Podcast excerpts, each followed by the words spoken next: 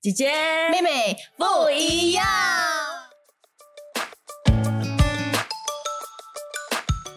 那我问你，如果你遇到一些年轻人，他对于自己的自我价值非常的怀疑，嗯。他一直觉得自己不够好，他一直觉得自己没有价值，嗯。一直觉得自己做的工也没有什么，对别人没有什么太大的贡献，就觉得自己人生没太大的意义，意义呀，怎么办呢、嗯，你会怎么帮他？就用刚才那个，我 repeat 的时候，我听到了，你说你对你的人生没有意义，不是不是用刚才那个先跟后代啊，不是，因为我们刚刚那个就是比如说问你，你上一次那个什么什么的时候，就是用一个哦问题反过来让他自己看到他的价值在哪里的问题。嗯哦嗯，因为每个人的，我觉得每个人的恩赐不一样了。有一些人的恩赐是像，比如说莹姐，她是在可能策划、在主持、在很多的方面，嗯呃，在媒体的这个部分，她很有她的嗯 talent。但是如果我叫她来做设置，就是我会说，莹姐这个人一点设置的那个才华都没有。嗯呃，设置吗？摄影？对我说你没有摄影的才华，这样就嗯压在你身上就不合理啊。对啊，可能你很想要当一个合格的导演，嗯，但是因为你现在你的才华是在这个部分，所以我觉得让你看到你的才华，然后让你在你的可以发挥你才华的那个领域发光发热，而且帮助你看到你在这个部分很有价值。有有一些嗯价值是很很不一样的，因为我们被世界的价值观影响，我们觉得嗯一定要不要单身，一定要有房子，像你刚刚说的。可是这个是那对我来说没什么。对对，就是这个，就很多人会觉得对有什么这是一个呀举例啊，因为我知道你本身也也挺乐在乐在，其中你现在在你自己个人这个状态是很舒服的，嗯，但是因为世界价值观，意有啦。嗯，所以我们 请加微信号。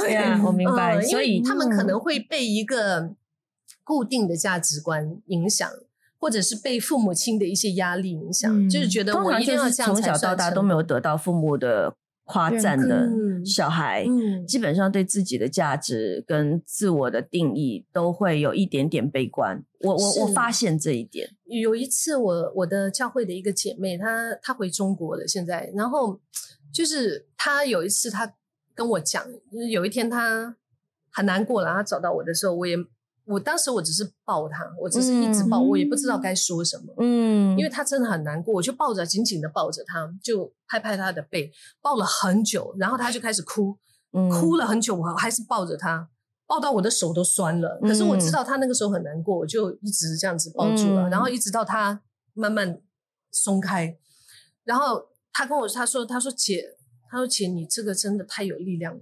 嗯我我从来没有意识到，那是很多年前的事。嗯嗯，我从来没有意识到，就是原来拥抱是可以给人力量的。会，以前其实拥抱蛮蛮能够给人力量对的，，因为以前我自己觉得我的价值感很低的嘞。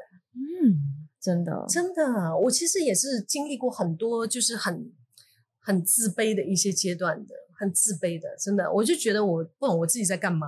所以你上一你是最早的一次觉得对自己有自信是什么时候？是姐姐，就是在上姐姐妹妹的时 我觉得应该应该是你参加完那个比赛，能够当上 DJ 之后，也没有，我参加完那个比赛，那个时候我也是自信心尽丧，真的，真的假的？因为当时，的那个 winner 是 Ponsa，冠军是 Ponsa，可是你最后都被签约啦。我我之后立刻被签约，然后然后呢？没有办法给你自信吗？嗯，没有，我也只是觉得说，我可能就是幸运吧，那个时候，而且因为刚刚开始在电台工作的时候被。因为你没有经验，就像素敏一定就知道啊。我知道，对，听听众就会讲，听众会讲说，怎么你的笑声这么难听的？他们会直接这样讲的。有一些那个时候、嗯那个年代啦，那你会现在？你会怎么样？这个年代可能就是他直接都转台，他不跟你讲。对啊，那个时候我所以那个时候你被批评是我说笑声难听，哭他们会讲我的笑声很很很很难听。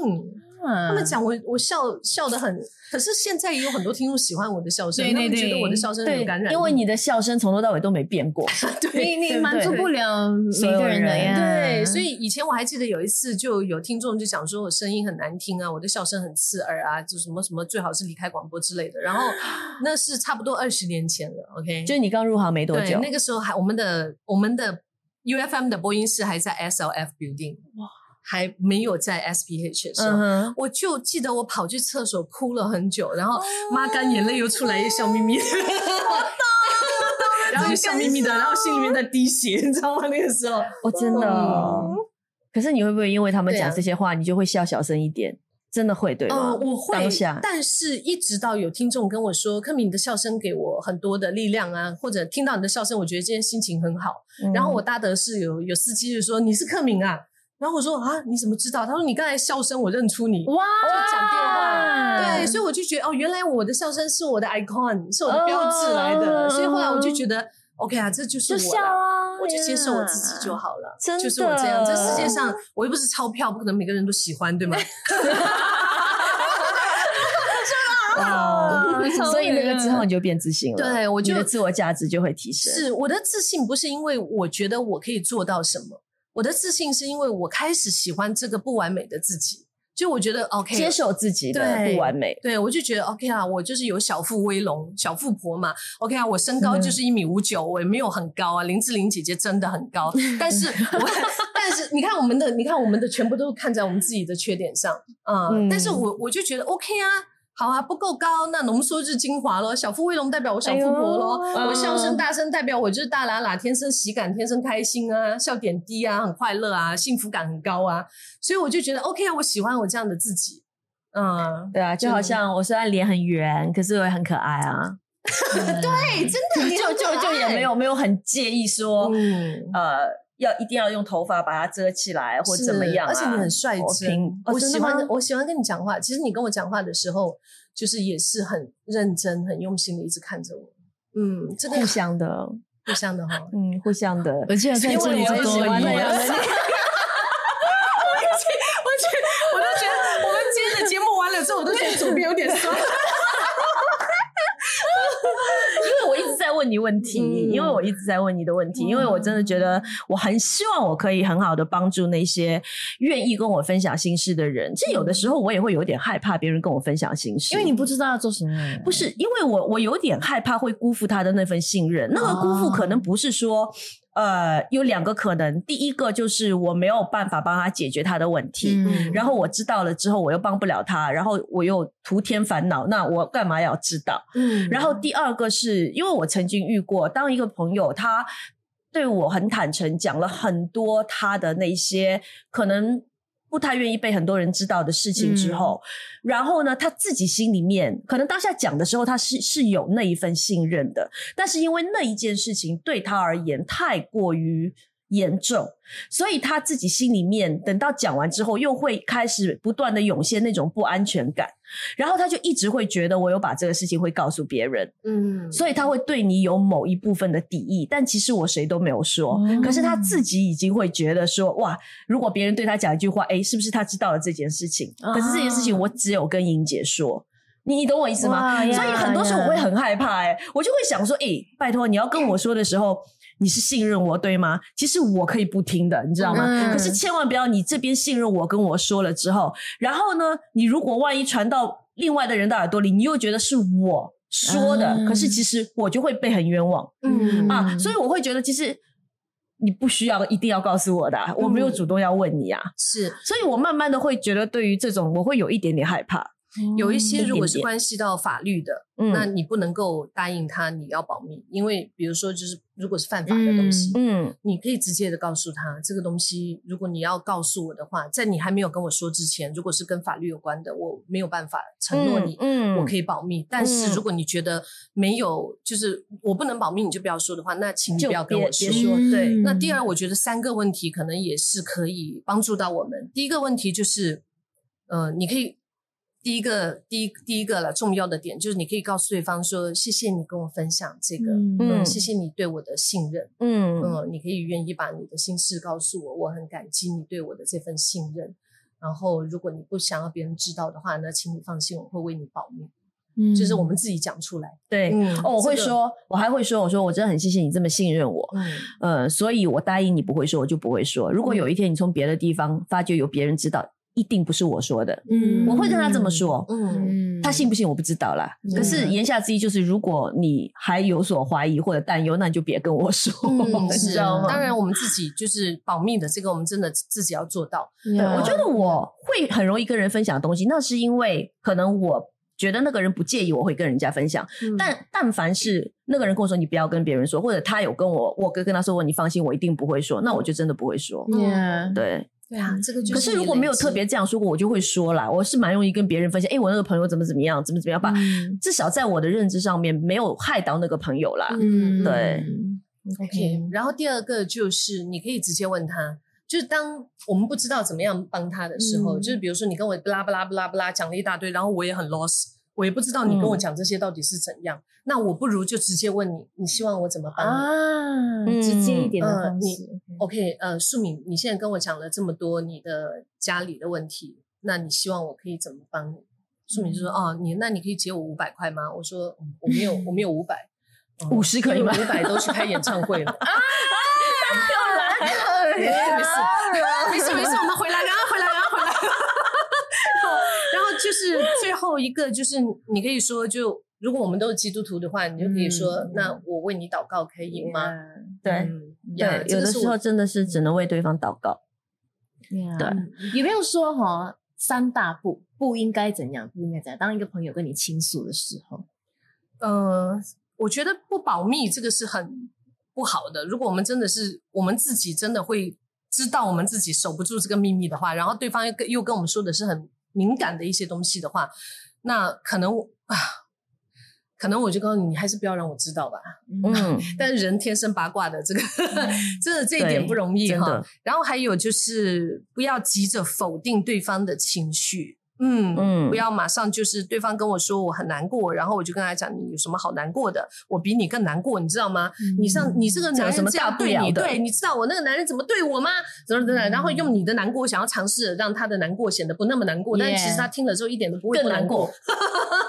绕口令，对，听了之后听了更难过。之后会觉得好烦哦，你这个人，嗯，OK OK，就是不要轻视，不要忽视他的那个情绪啦，对吧？对对，嗯嗯，因为每个人的情绪都呀都是真实，对，Yeah 我觉得另外一个就是刚才你有讲的，你不要叫他，你不要这样想，嗯，因为如果他可以不这么想的话，他就他早就不这么想了。了，对对对，你可以不要这么想吗？你换一种想法，你你你为什么要这么想呢？你不要这么想，嗯他做不到的。嗯然后另外一个，我就觉得，好像我们刚才讲的，不要把自己当医生，也不要把自己当神。是，你要知道你的，你对他的帮助是有限的，可能他嗯需要的就是陪伴，嗯，然后你就陪着他，承载他的情绪。嗯其实你刚刚在讲那承载情绪的时候，我其实有想到自己呃有一次做的一件事情，呃，还蛮就到现在为止我还蛮开心，我当时自己有这么做的。嗯就是因为有一次我就看到一个一个短片，它是一个微电影，是关于就是一个人要离开家去机场的时候，对家人那种不舍跟想念。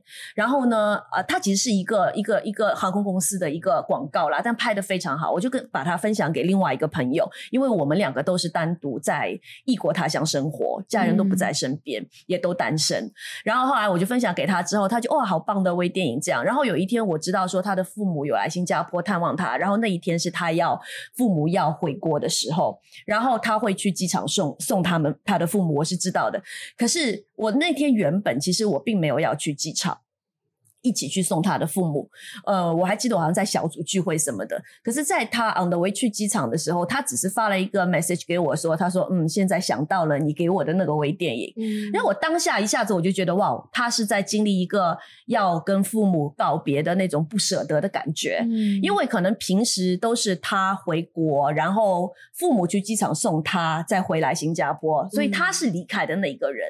可是这一次是他把父母送走，所以他是被留下的那一个人。我觉得那个感觉是不一样的，但是我自己是很能够体会那种感觉，所以我当下就会觉得，哎，其实我有时间，我可以去机场啊，然后我也不需要跟他说任何东西。可是如果我去，就是我跟他两个人一起跟他父母说拜拜，他父母走了之后，我们还可以在机场吃东西。嗯所以就让他不会觉得那么的被留下一个人那种孤独的感觉，所以我后来我就去了，然后事实也证明就很快乐，对，嗯所以我到现在为止我都还蛮开心那个时候有那么做，对，因为当下就是虽然他没有在口头上跟我说过怎样怎样，可是他看到我的那一刻他是非常惊喜的，然后也非常惊讶。但第二天他有发短信跟我说，他说：“诶，其实真的我很惊讶，昨天在机场看到，因为我没有跟他讲我回去，还是一个 surprise 那种的，嗯对对对。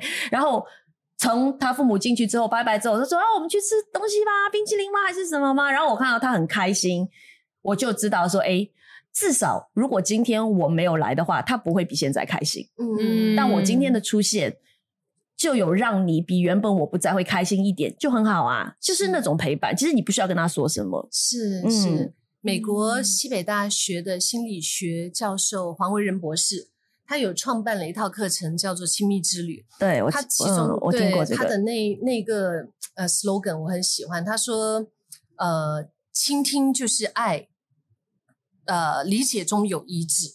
嗯，真的，我就觉得倾听就是爱，理解中有一致。好棒的话，所以送给大家喽。记得、哦，我觉得你讲的话好有力量嘞。是的，所以希望今天这一期节目也能够给你们带去一些智慧。方法最主要的是，我们分享的其实都是自己的经验，然后希望你们在无论是自己遇到忧郁的情绪的时候，或者是在陪伴有忧郁情绪的朋友的时候，能够更加知道应该怎么做，然后更加知道不应该怎么做。嗯，学到了好 多，学到好多，是谢谢获益良多，谢谢克明，以后 常来好不好？我一来就感